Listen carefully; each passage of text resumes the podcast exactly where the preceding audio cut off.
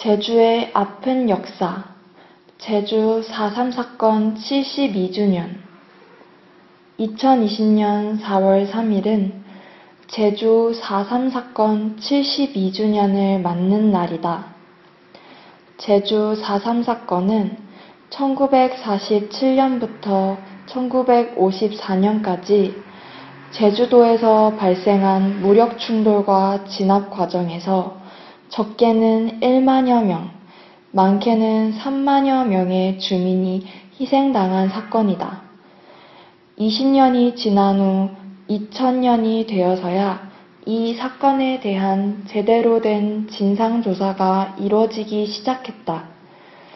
이후 2014년 4.3 사건 희생자를 추념하기 위해 이날을 법정 기념일로 지정했다. 한유资讯 尽在韩之。